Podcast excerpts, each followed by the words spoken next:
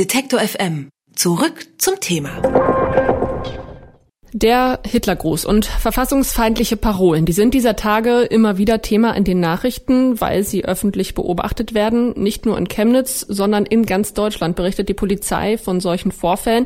Aber nicht nur auf der Straße erreicht der Rechtsextremismus die Gesellschaft, sondern zum Beispiel auch in Schulen. Und wie gehen Lehrkräfte damit um, wenn Schülerinnen und Schüler zum Beispiel plötzlich gegen Geflüchtete hetzen oder rechtsextreme Parolen durchs Klassenzimmer rufen? Seit 2015 wird das Projekt Starke Lehrer, starke Schüler, Lehrer genau für solche Situationen trainieren. Und Rico Behrens ist zurzeit Chef am Lehrstuhl für politische Bildung an der Katholischen Uni Eichstätt, hat zu dem Thema geforscht und leitet ein Projekt der Technischen Universität Dresden, das sich an neun sächsische Berufsschulen richtet. Deshalb möchte ich mit ihm über Rechtsextremismus im Klassenzimmer ins Gespräch kommen und wie dem entgegengewirkt werden kann. Schönen guten Tag, Herr Behrens. Schönen guten Tag. Wie sieht denn die Situation an den Schulen konkret aus? Was haben Sie da erlebt oder erzählt bekommen? Eine einzige äh, Beschreibung lässt sich dafür nicht finden. Aber was schon beschrieben wurde, ist, ähm, dass Lehrerinnen und Lehrer, und zwar in unterschiedlichen Schulformen, das geht äh, vom Gymnasium über sowas wie die Mittelschule oder Oberschule bis hin zur berufsbildenden Schulbereich, durchaus mit rechtsextremen Vorkommnissen konfrontiert sind. Äh, das geht zum Teil auch bis zum äh, Hitlergruß zeigen, ähm, Hakenkreuzsymbole, Einritzen in Tische und Bänke, geht aber auch sozusagen in einfacheren und und äh, ja eher im rechtspopulistischen Bereich durch das äh, durch das Einbringen von Parolen, Stereotypen, Vorurteilen. Das sind so, ja, könnte man sagen, die die Bandbreite dessen, mit dem Lehrerinnen und Lehrer konfrontiert sind. Ihr Projekt richtet sich an äh, neun Berufsschulen in Sachsen. Nach Chemnitz stellt sich da jetzt natürlich die Frage, ist das gerade in Sachsen auch in den Schulen ein Problem? Ich glaube, das ist nicht nur in den, in den sächsischen Schulen ein Problem. Ähm, wir finden, das äh, ist ein gesamtdeutsches Phänomen. Äh, was man, glaube ich, sagen kann, ist, dass es in Sachsen in den zurückliegenden Jahren, ähm, teilweise auch Jahrzehnten, von Seiten der Politik immer einen Kurs gab, der versucht hat, äh, das so klein wie möglich darzustellen und sozusagen das Problem auch ein Stück weit vernachlässigt hat. Da vielen Aussagen wie es gibt kein Problem mit Rechtsextremismus in Sachsen und das ist natürlich natürlich falsch. Was raten Sie dann Lehrern und Lehrerinnen, wenn Schüler im Unterricht rechtsradikales Gedankengut äußern? Naja, also das allererste ist eine ganz klare Haltung zeigen. Äh, in dem Fall dann eine Haltung äh, dagegen. Ähm, das ist vielleicht auch das, was äh, man ohne groß professionalisiert, ohne groß qualifiziert im Bereich der politischen Bildung oder im Bereich der Politik zu sein machen kann. Aber das ist schon manchmal schwerer als gesagt. In meiner Forschungsarbeit, die Sie bereits genannt hatten, dort habe ich festgestellt, dass das natürlich Lehrer und Lehrer machen, aber ähm, zum Teil fällt das schwer, weil der allgemeine Schulbetrieb eher ein System fördert, in dem man versucht, Probleme, äh, Diskussionen, störende Einflüsse zu ignorieren und rauszuhalten, um sowas wie ein funktionales Lernen sicherzustellen. Und dann kommt es äh, tatsächlich auch äh, zu Handlungsstrategien, die das versuchen eher zu ignorieren, zu übersehen, klein zu machen, zu bagatellisieren und eigentlich dann auch nicht zu bearbeiten. Insofern ist das Hinschauen, das Wahrnehmen und zu zunächst mal eine klare Haltung zeigen, die erste Pflicht oder das erste, was Pädagogen machen können. Und dann muss man sich natürlich die jeweilige Situation anschauen. In so einem Fall kann es durchaus auch angebracht äh, sein, das auch strafrechtlich weiter zu verfolgen, wenn also verfassungsfeindliche Symbole gezeigt werden oder sozusagen tatsächlich wirklich äh, verbotene rechts, rechtsextreme ähm, Handlungen oder Symbole im Spiel sind. War das denn bisher zu wenig äh, Thema im Lehramtsstudium? Für Sachsen kann ich sagen, dass das eigentlich äh, flächendeckend äh, nicht Thema war im Studium.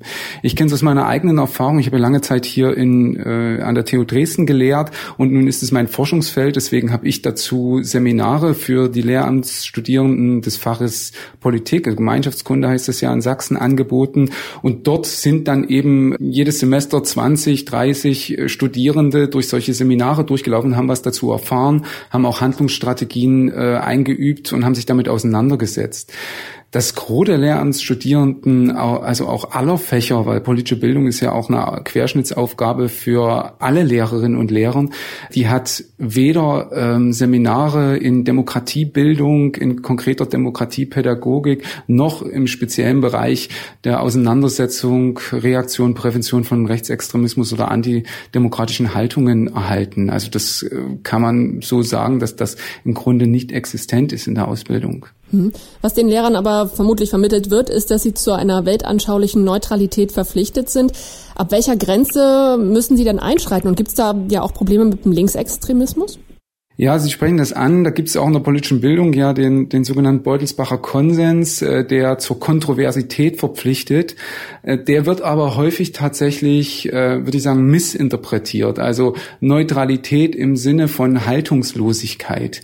Und äh, so ist es nicht gedacht. Natürlich haben Lehrerinnen und Lehrer nicht zu überwältigen. Sie haben nicht zu indoktrinieren und sie haben sozusagen ihre eigene parteipolitische äh, oder gesellschaftspolitische Haltung, also nicht dauernd in den Unterricht Unterricht äh, mit einfließen zu lassen und Schüler dann an der Gewinnung eines eigenen Urteils zu hindern. Aber wenn wir von rassistischen, ähm, fremdenfeindlichen, chauvinistischen, nationalchauvinistischen Einstellungen sprechen, homophoben Einstellungen sprechen, dann ist sozusagen Neutralität falsch interpretiert, wenn man sagen muss, na gut, das kommt eben in der Gesellschaft vor und dann muss ich das irgendwie als legitime Option stehen lassen und kann mich da auch selbst nicht positionieren.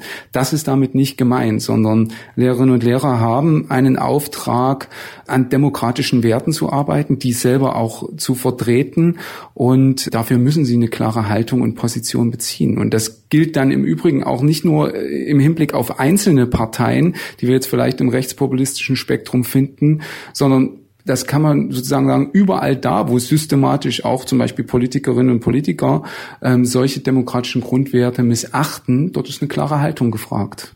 Lehrer sind ja gegenüber oder sollen ja gegenüber den Schülern eine Autorität ausstrahlen. Wie ist das denn, wenn Kolleginnen oder Kollegen ähm, ja mit Rechtsextremismus sympathisieren? Schulen Sie da auch äh, Lehrkräfte?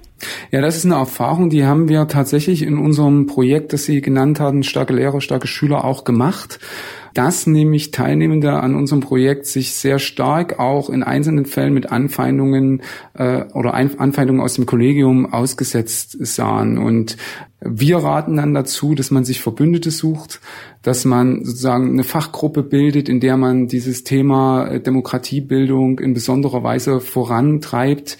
Das kommt aber immer auch ein bisschen drauf an, wie die Schulleitungen sich äh, hier verhalten und ob sie zum Beispiel das Thema politische Bildung, Demokratieerziehung oder auch Prävention von Rechtsextremismus als ein besonderes wichtiges und eins mit hoher Priorität also auch selbst vorantreiben. Starke Lehrer, starke Schüler. Trainiert Lehrkräfte im Umgang mit rechtsextremen Schülern.